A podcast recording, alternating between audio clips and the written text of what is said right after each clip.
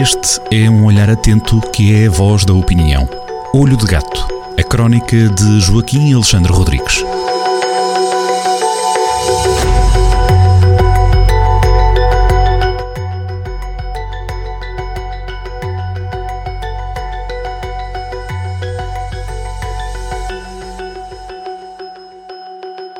Sejam muito bem-vindos a mais uma crónica Olho de Gato, assinada por Joaquim Alexandre Rodrigues, na Rádio Jornal do Centro. Joaquim, bem-vindo. Hoje vamos falar de algodão, mas algodão dito em ucraniano, não é? É bavuvna, é a palavra ucraniana para algodão. Eh, e que tem sido, é uma palavra muito usada agora, eh, especialmente nos memes, que já sabem, são aquela, aquelas piadas que, que depois viralizam nas redes sociais, então na, nas redes sociais ucranianas eh, aparece muito a palavra bavovna, bavovna na Crimeia, bavovna em Belgorod, bavovna em Kursk, eh, isto é, algodão na Crimeia, algodão em Belgorod, algodão em Kursk, isto é, bavovna, uma, a inocente, o inocente algodão agora adquiriu um significado novo em ucraniano, quer dizer boom, isto é, a explosão. E porquê é que isso aconteceu? Por causa da propaganda russa, que é sempre tosca. Eles, no, em, eh, na Rússia, já há muito tempo, eh, já há muito tempo eh, usam um, um, eufemismo para explosão, que é a palavra russa klopok, que se refere a, a boom, a estrondo, klopok. E, ora, esta palavra traduzida, eh, eh, traduzida para o ucraniano pelo senhor Google, Klopok dá, eh, dá algodão. Em vez de dar estrondo ou dar explosão, dá algodão.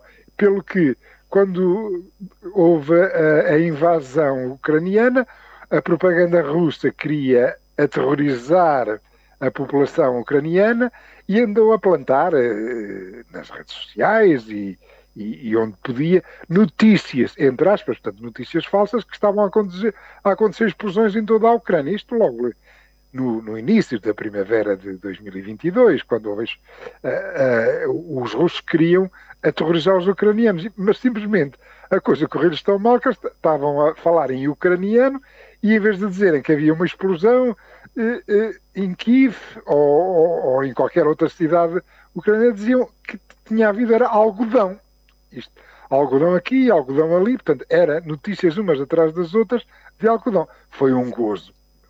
os ucranianos deram logo conta que tudo aquilo que era mentira, que eram e passou a ser um gozo e agora e continua a haver muitos memes. E esta semana, com certeza, que foram feitos eh, memes eh, eh, a, a, lançarem algodão em bairros das elites, de, de, com drones a lançarem algodão nos bairros de, das elites eh, eh, em Moscovo e um dia destes até vai haver algodão na ponta de Queres. Na prática é uma eh, portanto, o primeiro ponto é uma brincadeira. O segundo ponto que fala, que fala do Million Programa, programa e eu fui buscar, fui buscar, fui ver, é mais ou menos assim que se diz em sueco, a palavra Million Programa, que quer dizer programa milhão. E o que é que foi isto?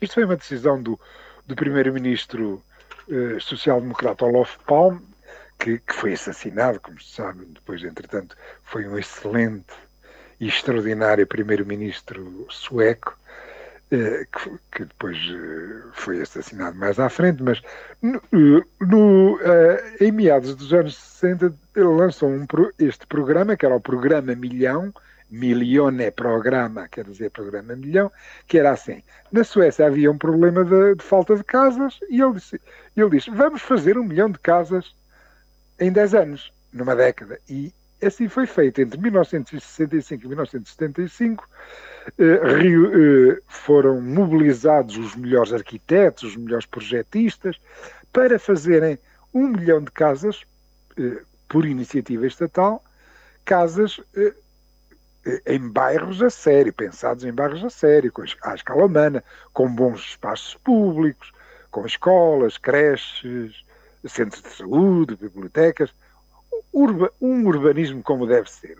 Eh, que, aliás, eh, eh, isto feito na Suécia, na social-democrática Suécia, que era um contraste extremo com que estamos a falar de repito, 1965, 1975, numa altura em que, por exemplo, os nossos imigrantes estavam na França e na Alemanha a construir aqueles batimãs, aqueles, aqueles bairros inumanos, aquelas gaiolas humanas eh, de habitação social eh, horríveis eh, que estavam a ser feitas por esta Europa fora. Na Suécia nada disso. Eram bairros, mas bairros muito bons.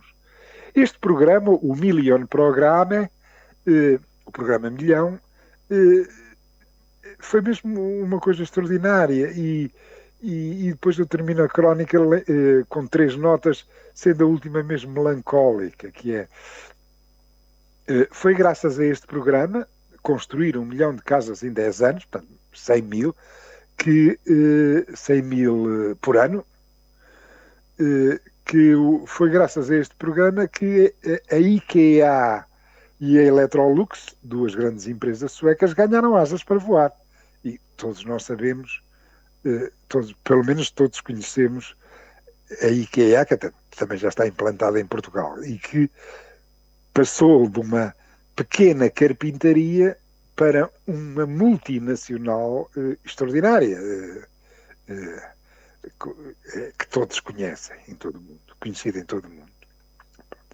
Segundo ponto é que não, não consegui achar em lado nenhum, eh, durante a minha pesquisa esta semana, não consegui achar eh, alguma queixa de que os custos deste programa tenham resvalado. Muito pelo contrário. Portanto, conseguiram fazer este programa de construir um milhão de casas. Aliás, foram, foi, até foi ultrapassado. Construíram em, em 6 mil casas, portanto, fizeram, construíram foram um milhão em 6 mil casas e os custos não foram ultrapassados. E termino com, com esta crónica com, com uh, uh, alguma melancolia, porque enquanto na Europa todas viviam estes 30 anos gloriosos do pós-guerra, que basicamente entre 1945, quando acaba a Segunda Guerra Mundial, o Hitler, uh, Hitler morre no, no, seu bunker em Berlim, e 1975, meados dos anos 70, quando começam as crises do petróleo. Portanto, estes 30 anos são conhecidos na história pelos 30 anos gloriosos na Europa, em que se fundou uh, o, com, uh, o Estado Social Europeu, que, que, é admirado em todo o mundo e, e que é um imã uh, que continua a atrair todos os desgraçados de todo o mundo que querem viver para a Europa, um continente onde se vive de uma forma decente cujas bases foram lançadas nestes 30 anos gloriosos, 45-75. O programa Milhão Sueco é um exemplo eh, eh, magnífico do que foram estes 30 anos gloriosos, são assim conhecidos na historiografia. Enquanto isto estava a correr, a correr na Europa, Portugal tinha, eh, viviam uh, os tempos imóveis e tristes eh, dos atrasos de vida que foram António Oliveira Salazar e Marcelo Caetano. Foi assim que a história se escreveu. Joaquim, até para a semana. Até para a semana.